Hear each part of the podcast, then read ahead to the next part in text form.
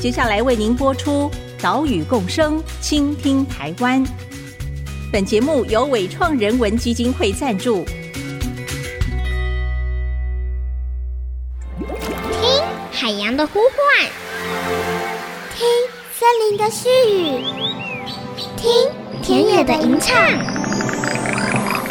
听见这座岛屿的声音，说出和岛屿对话的故事。岛屿共生，倾听台湾。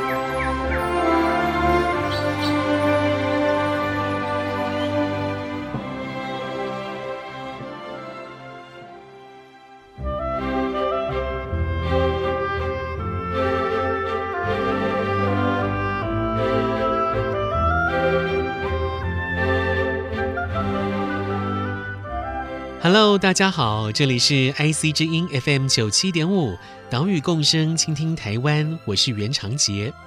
我们的节目是在每个礼拜三上午七点半首播。除了频道之外，你在 Apple Podcast、Google Podcast 以及 Spotify 也都听得到。如果你是使用这些平台聆听的话，请记得按一下订阅，收听会更方便哦。在 COVID-19 疫情之后，健行变成了旅游的显学。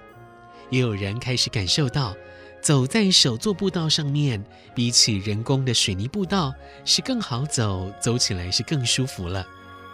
什么是手作步道呢？手作步道是台湾千里步道协会从两千零七年开始推行的一个运动，就是以手作的方式来维护步道、打造步道。他们不用水泥，不用大型的机具，而是就地取材。用现场可以取得的石头或木材，打造出顺应环境又安全的步道。今天的节目，我们就带你走一段手作步道，是位于新北市石碇的摸乳巷古道。千里步道协会在二零一九跟二零二零年，邀请了许多志工一起动手，用四个工作假期的工作天，完成了这条古道的修复工作。现在就让我们跟着千里步道协会副执行长徐明谦一起走上古道，认识首座步道。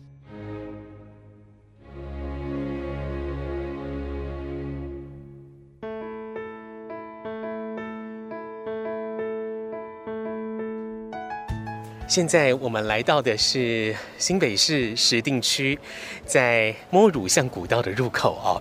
现在在我身边的是台湾千里步道协会的副执行长许明谦，明谦好，主持人好，听众朋友大家好。今天我们要来走这条叫摸乳巷古道，是为什么它会有这么令人害羞的名称啊？哦，对，我以前也是以为摸乳巷只有在鹿港，哎，对，鹿港那边有个很有名的摸乳巷，因为巷子很狭窄哈，所以有这样的一个名称。是，嗯。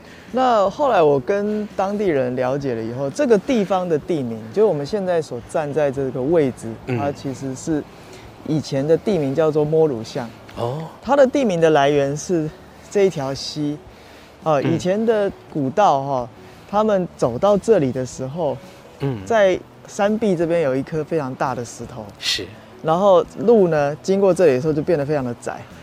然后在通过的时候，这个大石头上面刚好有两个形状突出的一个点，那他们会抓着这个点呢，然后走过去，因为很窄嘛，路道这边很窄，旁边就是溪，一边就是山壁哦。然后那现在你们看不到这个大石头了哈，因为在那个拓宽道路的过程中呢，那就已经打掉了。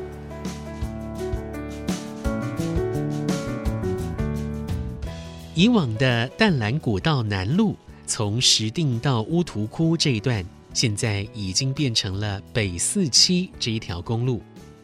许明谦副执行长就指着乌涂溪右岸不远的地方，告诉我们：啊，齐老说以前像是乳房的两个石头，就是位于这里，但是因为后来公路开辟，所以已经看不到了。摸乳巷古道的入口。就是位于北四七公路的旁边，我们呢一边走上古道，明谦他也一边说着这一条古道的古往今来。从我们这个呃路口这边往上走，方向会到山羊洞，那是另外一个聚落啊。嗯 oh. 那摸乳巷到山羊洞之间，以前的居民之间的小路，然后两边其实都是很多的田。嗯，嗯那我听到当地人讲的一个最有趣的故事，就是说，这是以前好几户居民呢，要公家一头牛。公家一头牛。哎，对，就是因为每个人养一头牛，大概养不起。哦。那可是沿着这条古道周边的田呢，这几户人家大家合起来来养一头牛的话，嗯，我们就看出的那个股份，使用的年 就是大概两个月一个轮，嗯嗯嗯嗯，就是出的比较多的，可能就是可以用一个月。比较久，对对对，然后另外就可能用半个月半个月，大家轮流。那所以他们就会笑说，这条路就是呃牧童古道，就是那个小时候他放牛的时候，就会带着牛在这边走，然后。两边去种田，然后下一次轮到要换到另外一家的时候，也是走这条路，再走这条路，对，运送牛只过去。对对对对。哇！但是我们先前来走这条古道的时候，已经看不到农田了哦，上面就有一个古厝的遗迹哈。其实哈，你仔细看，因为我们有时候到山里面，尤其古道啊，它有一些线索，如果我们看不懂的话，嗯，就会不知道那就是田哦。对。待会我会指给你看，好，就是旁边有一些气势博坎的地方，好，因为其实你看到这山里面的田跟我们在平地的田不一样，它因为是沿着山坡，所以呢，它有很多是窄窄的一块平地去争取出来的，嗯嗯嗯，好，那所以它面积都不是很大，所以你不要想象说，哎，它的梯田是像我们在照片上看到那种，哇，一整片。哦，其实没有，它就是一小块平地，一小块平地，然后用砌石薄砍的方式，把一个小平地稍微整出一块比较平的地方，它就可以耕种了。哦，对，好，等下来看看。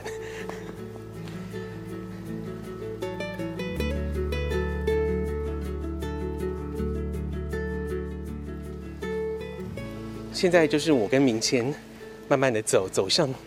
哎，有点喘，一边走一边讲话，有点喘哈。对，哎，走向这个莫乳巷古道，前面一开头的地方算是缓上坡了哦，路面比较宽一点点，大概有超过一米嘛哈。对，嗯，然后你可以看到像这种路这么宽的哈，我们路面上看到很多的冲石沟，就是水走的路哦，像那边有凹下去的有没有？哦，是是是，哦，所以它路面越宽的话，其实水。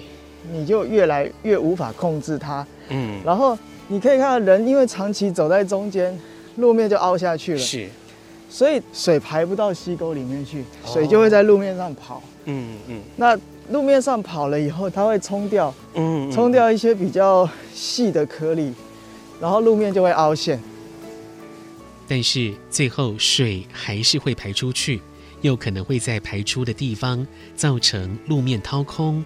路面不稳这些情况，比方说像在这里，你可以看到这边水它就会冲出去，从这个位置，然后你看水走到这里的时候，冲出去这一块就会一直往里面掏，嗯嗯，就会往里面掏，然后就掏空，嗯嗯啊是，对，那你一定要用这种气石边坡去加固才有办法。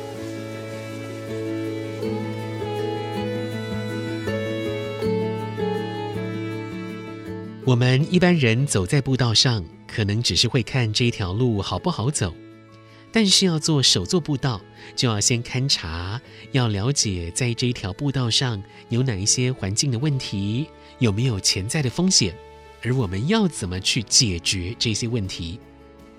我们魏明谦协会在进行摸乳巷古道的修复之前，来这里走过勘察过几次呢？我们社区带我们走过两遍。嗯，然后我们自己呢，还会再来做诊断的调查，哦，哦，大概至少要三四次左右，因为这个我们是跟水保局台北分局合作，嗯，他们在做一个淡蓝古道周边的社区的农村再生的一个计划，那那时候就是选点，呃，到底淡蓝古道周边有那么多的社区，所以我们最开始的时候。是勘察了好几条，后来选择这一条，我们觉得是最适合来做发展的哦。然后那接下来就跟社区讨论，这里有什么故事，传统工法是什么？那我们在修复的时候有没有什么要注意的事情？比如说有什么景点是一定要带人家去到的。嗯，那有什么是可能需要回避的？比如说，这是经过别人的田啊，比如说地主会介意。是。那我们在有一些比较山区的，就会说资源是比较敏感，需要回避的。嗯，你不要破坏它。那我们就要绕路，是哦，所以其实前面的这些调查还蛮重要的。嗯，那我们要完成一个计划书，提给水保局台北分局确认之后呢，我们才来规划说，那这么多的工作里面，每一次工作假期大概几个人、几天？嗯哦、那工作假期的部分又还要再跟社区讨论，因为它涉及到住宿。吃饭、是好，然后那我们的游程导览解说怎么排进去？嗯，所以我们之前就会跟社区讨论规划三天两夜这样子。嗯，所以除了志工的招募之外，其实还需要在地社区的一起参与跟合作，是包含公部门嘛，哈，这三方对一起来加入才有办法完成。是。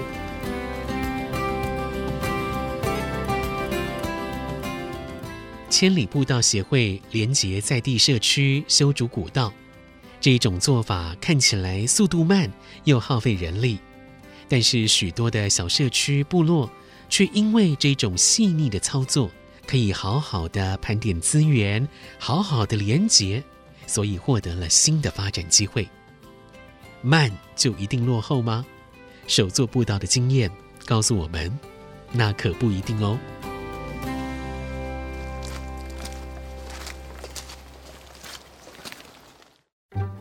大部分的路都是优先处理排水的问题，差别只是说水量到底多少，哪里可以排，排法是什么。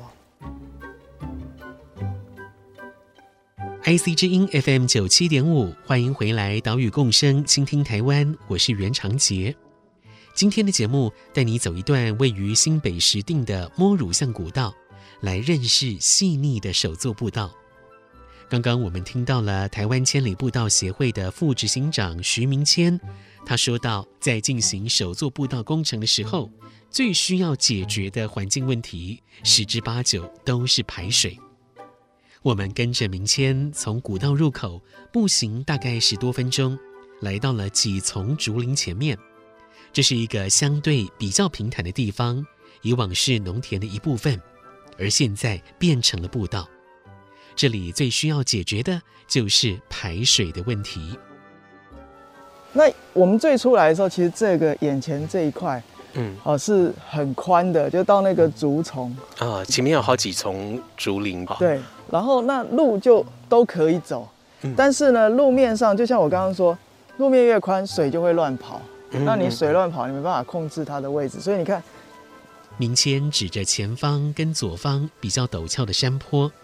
雨水大的时候，就会有水流流下来。这里有好几个水线，比如说我们从左边那个地方有一个水这样子流下来。嗯，好，然后那这个面也是水会流下来的地方。是。那所以我们在这里就做了一个集水区的大排水，就是整个大的整理排水的这种做法。我们把路变得比较窄，然后你看到我们把路垫高，用气石。边坡的方式，嗯嗯，把路垫高。本来的这个路面其实是蛮大的，大概四米左右。但是现在我们行人走的哈，大概也就留下不到一米的路。没错。那其他的部分呢，有一部分就留给水来走。对，哦，就是我们让排水变得很明确，它就是走这个沟。嗯，而且，因为如果你让水非常集中在这个沟里面的时候，水沟自己本身也需要消能。嗯哦，不然的话，水沟就会变得冲石沟了嘛。是，所以你可以看到，我们沿着这个上面哈，在这边这种有一个拱形的结构，有没有？嗯，有有，它可以削弱水流的速度。对，嗯、所以我们沿着这个沟里面做了好几个这个东西。是，所以这一路的底都有铺石头，嗯、所以就让水排到那边出去的时候呢，不会造成这个沟持续在刮深。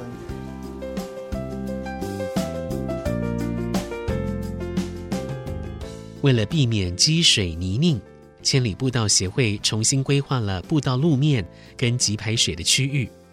步道路面要整平抬高，再用石头打造集排水线，让雨水可以集中顺着这个集排水线排到溪谷。同时，急排水线里面也有一些设计可以削弱水流速度，让水流不会太强，破坏到设施。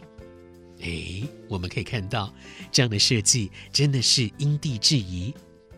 接着，我们再往前走大约十公尺，来到了一处石阶，这个也是手作步道的工程。这个眼前，其实，在没有这些砌石阶梯之前，它是一个很深的沟，V 字形的沟哦。因为它古道，它在这里其实是土，嗯嗯，它就是直接这样子走上去而已。哇，那这样子不是很不好走吗？哦，以前最早的时候，沟没有那么深。哦。哦，那那个沟为什么会发生呢？其实就是人踩嘛，啊、嗯，然后那植被被踩死了，嗯，然后水在冲掉的时候，而且这个地方是粘土。嗯、你看到这个黄色的这种幼黄壤，就是比较偏向粘性的土壤的时候，它在斜坡上如果没有铺砌石阶梯，让人家做踩踏的话，嗯、是，那它就很容易会滑。那在我们铺这些，就是你要想象这些石阶原来不存在。嗯嗯。如果那时候没有石阶的话，对我可能绕旁边吧，看看旁边有没有一些比较适合的路径。没错。所以你看到了吗？嗯、这就是大家绕旁边。哦。就是原来呢。哦大家就从这里往上走，你看这个路现在已经慢慢消失了。是是，但是隐隐约可见这边好像有一条路绕过气石阶梯再往上走，往那边。对，所以后来我们就决定，好，那我们就下定决心来整理这个很深的沟，因为你可以看到它要能够阻挡那个水继续冲刷，然后又要填补那个很深的沟，它需要的石头很大，然后那个大概都是要四五个人，甚至。七八个人用网袋从溪床里面搬搬搬搬搬上来。从这里我们也可以知道，手作步道的另外一个施作原则就是就地取材，要善用现场的自然材料，减少外来材料运送过来需要的能源跟资源消耗。所以，我们看到的集排水线还有石阶。所需要的石头都是在邻近的山坡跟溪谷捡拾的。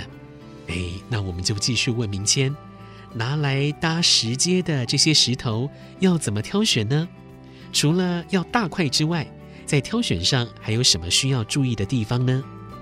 我们基本上哈都会挑比较平的石头。哦但是哈，你现在看到露出来的是踩踏面，就是通常一颗可以做砌石阶梯的石头，它要有两个面是平的，其他的面不用管。嗯，你就想象直牙，植牙不是上面是平的，嗯、下面要有一个根吗？对对对。你最好的石头是长得像牙齿那样子。哦。所以你可以想象、这个，它有面可以让人踩踏，然后下面又有这个像是牙根对对对，尖尖的部分，它可以种到土里面，那就是最稳固。然后我们是从下面一颗一颗种上去的。哇！所以刚刚所说的这个砌石阶梯加上节排水沟这样的工程花了几天？我们做了两天，做了两天。嗯，不是连续的两天。嗯嗯对，两个工作工作假期的天数这样子。对对对对对对。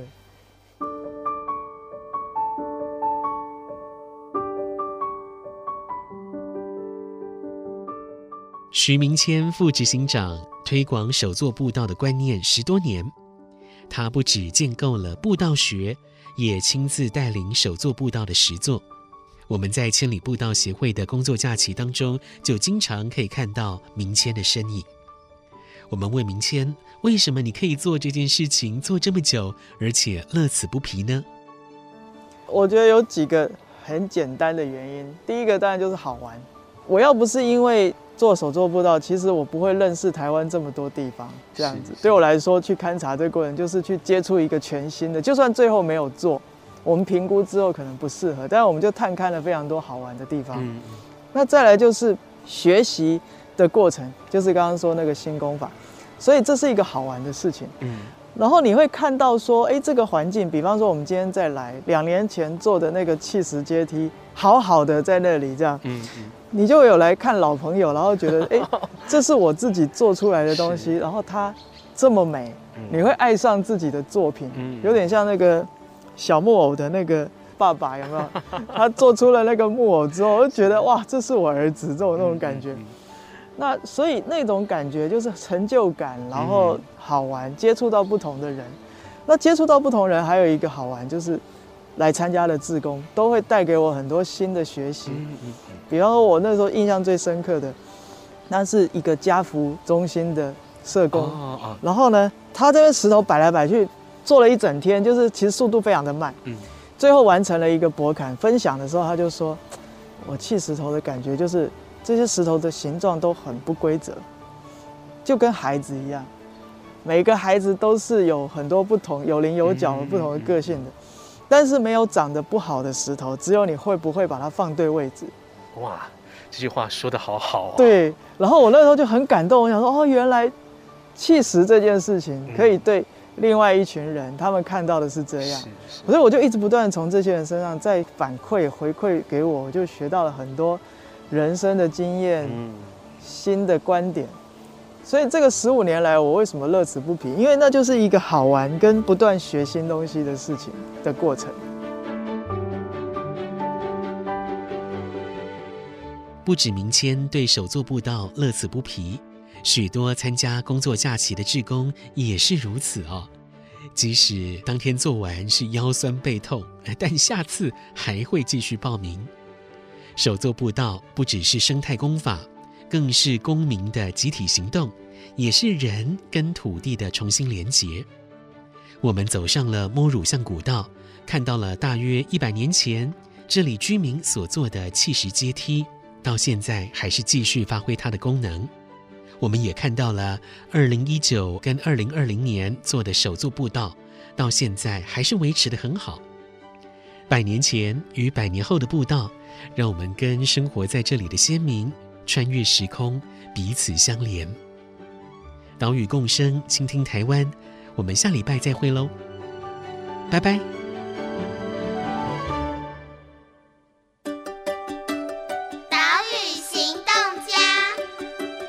我是台湾千里步道协会的徐明谦。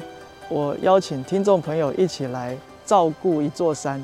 那你可以是把你的垃圾带回家，你不要在山林里面随便开路。你走在既有的步道上面，那更好的就是来参加手作步道，你就可以学习到怎么样去照护这个因为人踩踏而造成的环境问题。照顾一座山不是为了享乐而进入山林，而是为了让山林变得更好而走入山林。这个会让你更爱一座山，跟它建立一个不一样的关系。本节目由伟创人文基金会赞助播出。伟创人文基金会秉持永续的经营承诺，邀请您一同为这片土地发声，促进人与自然的平衡与和谐。